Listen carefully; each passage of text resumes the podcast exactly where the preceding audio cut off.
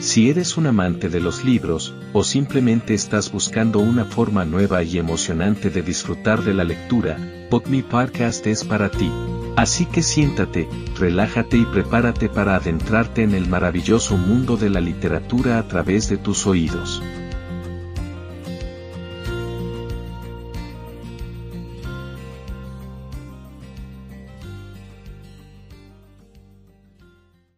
Capítulo 17. Practicar el mindfulness, transformar muros en fronteras y límites en posibilidades. Si las puertas de la percepción fueran limpiadas, la realidad aparecería como es, infinita.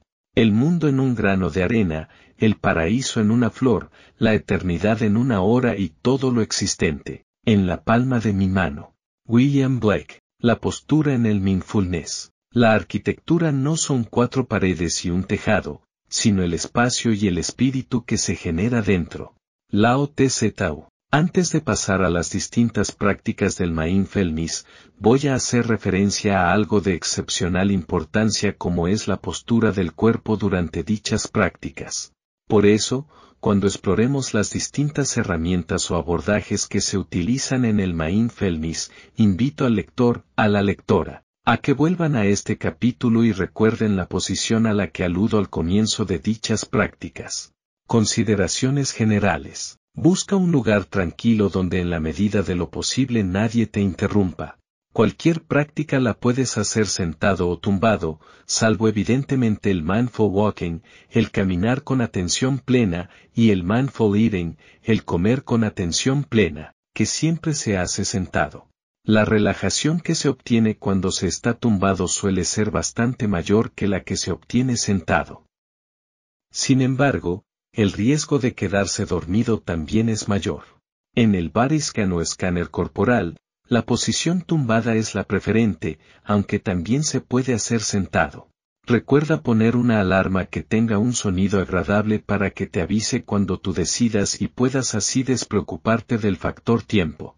Si para tu práctica vas a utilizar las grabaciones que hay en este libro, Oirás al final de cada meditación un suave sonido de campanas tibetanas que marcarán el final de la meditación.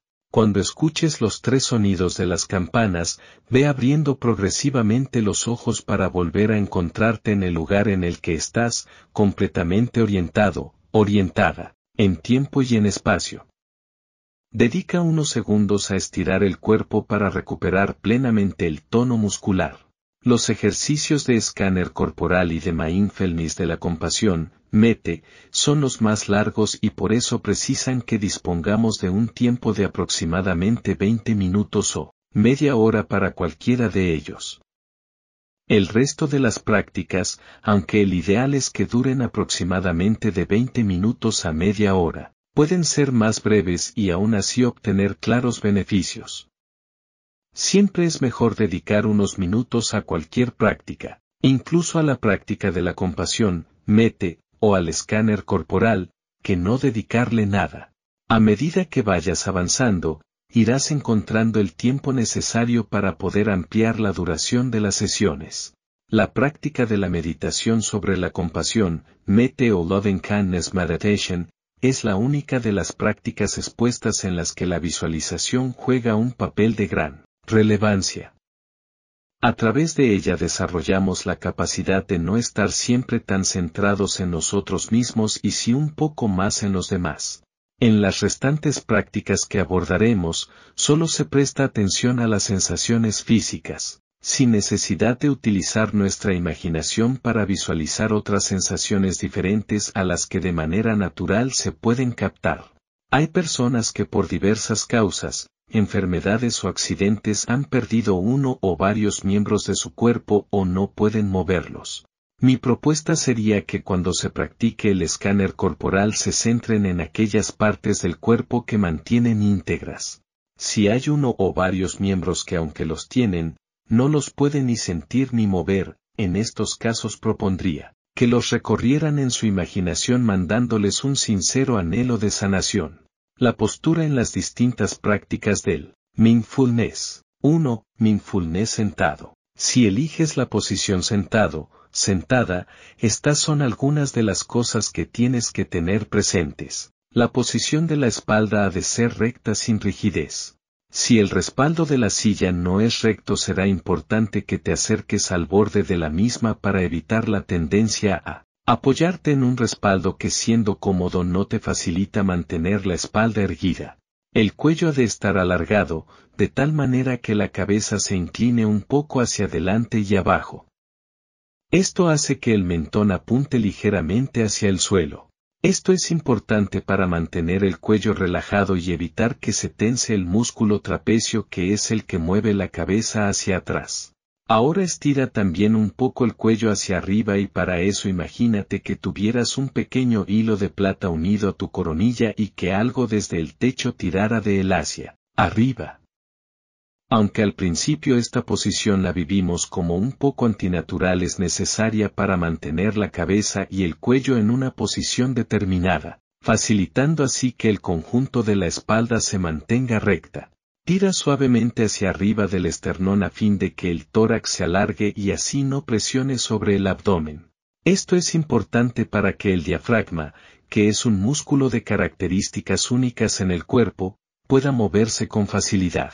Recordemos que el diafragma es ese músculo en forma de bóveda y que separa la cavidad torácica de la abdominal.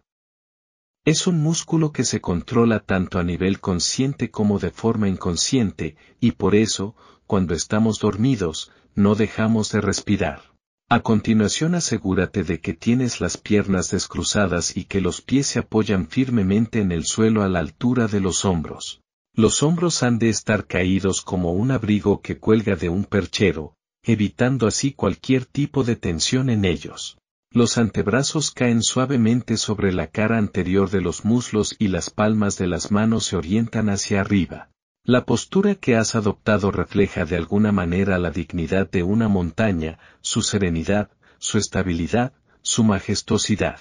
Los ojos están suavemente cerrados y sin tensión. Si te incomoda cerrar los ojos, manténlos entreabiertos y con la mirada dirigida a un punto situado en el suelo a una distancia aproximada de metro y medio. Como tenemos el cuello alargado y el mentón apuntando hacia abajo, verás lo fácil que es encontrar ese punto en el suelo. La cara se mantiene floja y relajada. No es necesario tensionar ningún músculo del rostro. Esto es de gran importancia tenerlo presente porque la contractura de los músculos de la cara genera tensión en muchos otros lugares del cuerpo. Inspiramos y expiramos por la nariz porque la nariz calienta el aire y, además, lo filtra eliminando muchas de sus impurezas. Ya estás en condiciones de practicar cualquiera de los ejercicios de mindfulness que se llevan a cabo sentado.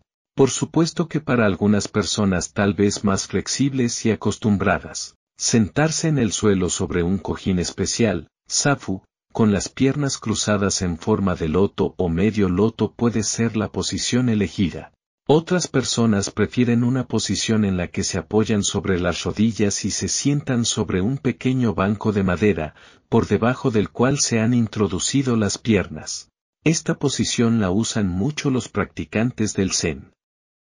En cualquier caso, elijas la posición que elijas, la posición de la espalda, el cuello y la cabeza es la misma que he descrito anteriormente. 2. Mindfulness tumbado. En el mindfulness tumbado nos apoyamos sobre una colchoneta fina como la que se utiliza en el yoga o en el pilates. Tumbados boca arriba. Los brazos están extendidos a lo largo del cuerpo con las palmas de las manos mirando al techo si uno está en un sitio cerrado, o al cielo si se está en uno abierto. La posición ha de ser cómoda. Hay personas que para estar más a gusto colocan debajo de su cabeza una almohadilla. Idealmente los ojos están cerrados. Inspiramos y expiramos por la nariz. Recordemos que esta es la mejor posición para hacer el body scan. La posición tumbada o en decúbito supino es muy importante en la práctica de ciertos ejercicios de yoga. El yoga es una disciplina de excepcional valor y que se ha incorporado por medio de posturas y movimientos sencillos a la práctica del mindfulness. Por eso es interesante que el practicante de mindfulness también incorpore poco a poco estas prácticas ancestrales y que nuestro cuerpo que es sabio, tanto agradece. 3. Mindfulness andando. En este abordaje del mindfulness en el que se está de pie, la espalda, el cuello y la cabeza mantienen una posición similar a cuando se practica el mindfulness sentado. En cuanto a hombros, brazos, antebrazos y manos, la posición es la siguiente. Los hombros están caídos y sin tensión, como si fuera un abrigo colgando de una percha. Los brazos están suavemente pegados al tronco. Los antebrazos y las manos pueden caer a lo largo del cuerpo, o bien puede buscarse otra posición confortable como puede ser con las manos entrecruzadas por delante del abdomen. El caminar es lento, poniendo toda nuestra atención en las sensaciones del cuerpo en movimiento. En los pies se presta especial atención a las sensaciones de las plantas, al movimiento de los tobillos y a las variaciones de presión que se experimentan en el conjunto de los pies a medida que se camina. La respiración se va acompasando con el movimiento. Inspiramos y expiramos por la nariz. Los ojos se mantienen abiertos. Se elige un pasillo virtual de unos 5 a 10 metros y se va caminando por él. Al llegar al final, suavemente se va dando la vuelta, siendo plenamente consciente de cada movimiento y se vuelve a recorrer el pasillo en sentido contrario. Recordemos la importancia de poner una alarma que tenga un sonido agradable para que nos avise a la hora que hayamos decidido y así no tengamos que estar consultando el reloj mientras caminamos. Gracias por acompañarnos en este viaje literario a través de tus oídos, y nos vemos en el próximo episodio de BookMe.